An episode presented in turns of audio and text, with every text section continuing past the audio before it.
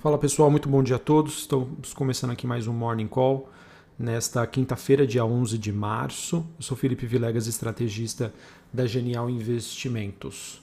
Bom, pessoal, com os números de inflação divulgados ontem referente aos Estados Unidos, é, estamos vendo hoje uma acomodação do movimento de abertura das taxas de juros lá nos Estados Unidos e isso está ajudando a dar um certo suporte aos ativos de risco nesta manhã.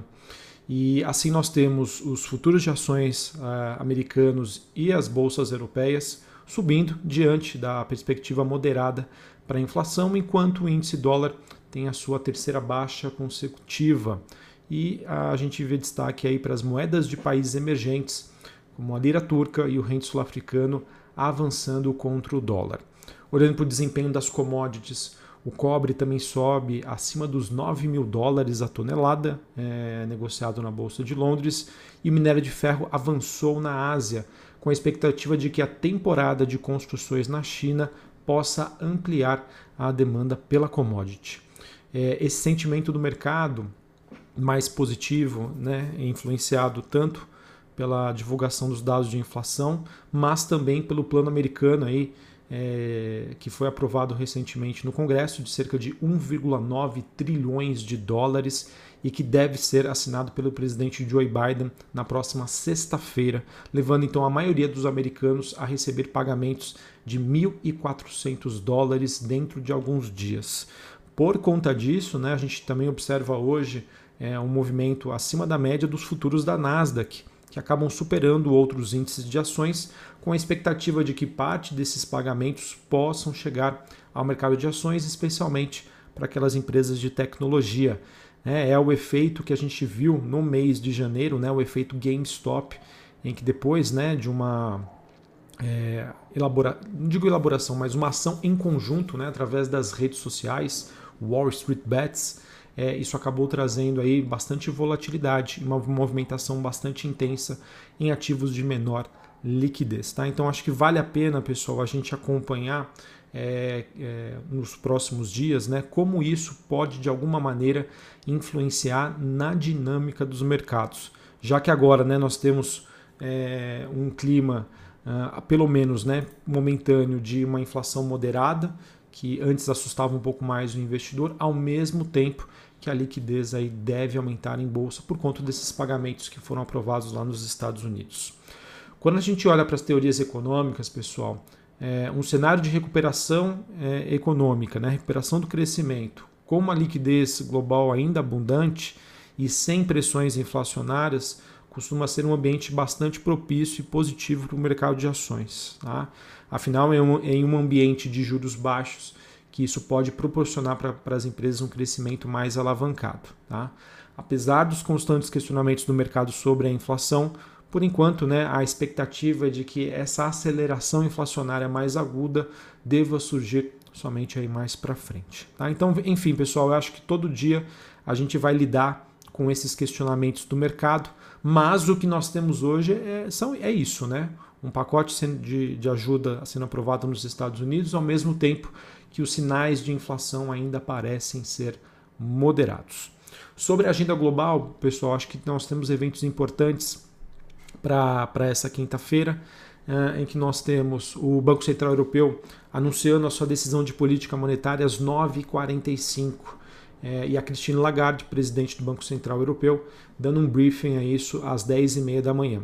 Embora já tenhamos uma expectativa de que o Banco Central Europeu não faça grandes mudanças no seu programa de compra de títulos, o foco, sem sombra de, dúvidas, estará na sua comunicação, em que os investidores vão procurar a ele por qualquer indício de que o Banco Central Europeu planeja aí tomar medidas para conter uh, o aumento dos rendimentos dos títulos. Tá? Então, apesar de é, das decisões em si não, não ter uma expectativa de alteração, o comunicado, assim como está acontecendo com o Fed, deve ser monitorado e acompanhado pelos investidores. Hoje, nos Estados Unidos, a gente também tem às 10h30 da manhã é, pedidos né, de novos seguro-desemprego. É um dado aí bastante, digamos assim, online, em que todos sabem né, que uma das ancoragens também é, do Fed é a questão ainda do, do, do, mercado de trabalho americano a níveis mais fracos, o que sustenta é, essas políticas atuais. Então, monitor, esse monitoramento desse dado é também super importante, além do fato que o governo dos Estados Unidos leiloa hoje 24 bilhões de dólares em títulos do Tesouro com vencimento de 30 anos. Tá? Muito tem se questionado sobre é, liquidez né, do, da, da, parte de renda fixa lá nos Estados Unidos desses títulos, ou seja, né, qualquer percepção do mercado sobre uma dificuldade do governo americano em conseguir fazer um leilão desses títulos também pode mexer bastante com, com o mercado, até mesmo mudar a percepção dos investidores. Tá bom, pessoal? Então, ah, em termos internacionais, acho que esses são os principais destaques. Quando a gente é, vem aqui para o Brasil, é, quero, quero trazer aqui para vocês né, o avanço que nós tivemos do Congresso em relação à PEC emergencial, que aumentam as, as esperanças e expectativas dos, dos investidores em relação à agenda econômica. Em relação a ontem, né, nós tivemos aí a votação de 10 destaques que foram apresentados, em que apenas um teria sido aceito, que foi o destaque do PDT tá? no qual o governo acabou abrindo mão né, do, gatilho que poderia barrar promoções e progressões para servidores em situações de comprometimento severo das finanças ou de calamidade social. O recuo né, foi para evitar uma derrota maior que poderia resultar na retirada de praticamente todas as ações de contenção de gastos no futuro. O governo, claro, ainda poderá é, apenas congelar os salários dos servidores em período de crise. É, a Câmara, pessoal, vota hoje então o segundo turno dessa PEC emergencial, numa sessão aí marcada para começar às 10 horas da manhã.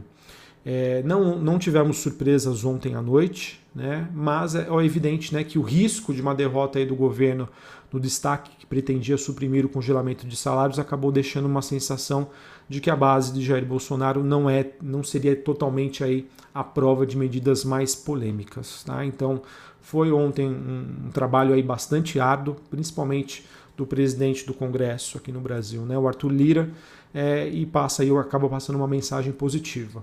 Sim, hoje nós teremos ainda mais um novo desafio, tá? Em que a gente o segundo turno é esperado para acontecer hoje. Tem previsão também de ao menos aí 11 destaques e ah, como já, já aconteceu ontem, né, espera-se apenas uma alteração que uma alteração importante seja aprovada sobre a, a proposta para permitir promoções e aumentos salari, salariais dos funcionários públicos. É, já tivemos aqui que o líder do governo na Câmara, o Ricardo Barros, ele disse que o governo teve que fazer essa concessão como parte aí de um acordo que acabou bloqueando uma proposta da oposição que teria diluído ainda mais as medidas de austeridade. Tá? Esse impacto fiscal dos aumentos salariais seria em torno de 1,5 bilhão de reais, segundo Ricardo Barros, que ainda não especificou por quanto tempo seria vigente esse impacto. Bom, pessoal, além da, da PEC emergencial, outro tema de bastante relevância que eu queria trazer aqui para vocês é sobre a, a forma de atuação mais contundente do Banco Central no câmbio nos últimos dias, né? Acho que principalmente ontem e que acabou ajudando aí a acalmar a, a cotação do dólar frente ao real.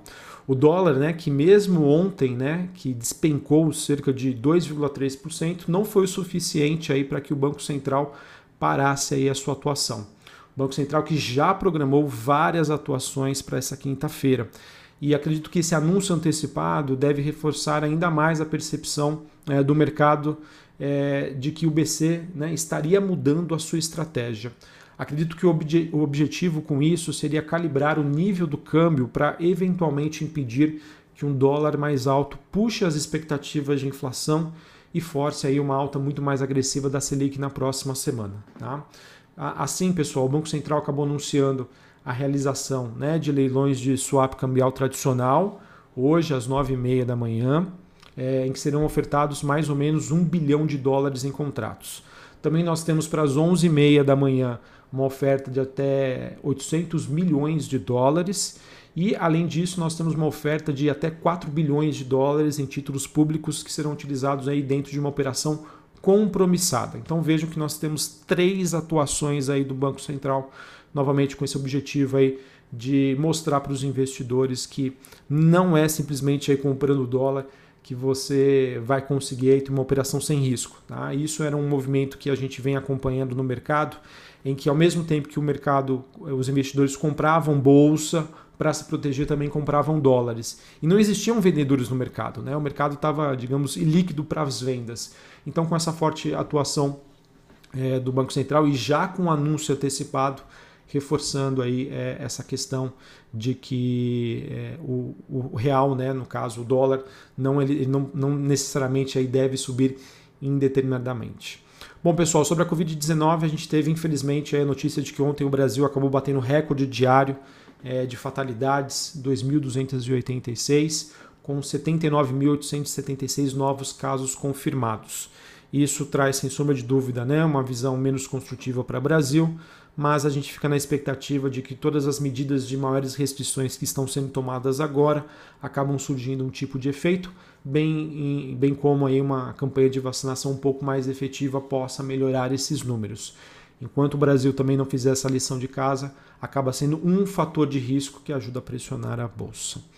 É, bem, a gente também teve uma notícia, até voltando para o cenário global, de que a Dinamarca estaria suspendendo o uso da vacina da AstraZeneca por causa de preocupações com coágulos sanguíneos, de acordo com o ministro da Saúde da Dinamarca. Essa suspensão, de acordo com ele, é uma medida de precaução após os sinais de um possível efeito colateral mais sério aí nessa forma de coágulos sanguíneos. É, mas atualmente ele disse que não pode concluir se há ou não uma conexão. Vamos monitorar. Eu acredito que essa, esse tipo de notícia pode se tornar a mais comum, né? sabendo que é, esses efeitos colaterais sim podem acontecer e a gente não estaria livre disso, tá?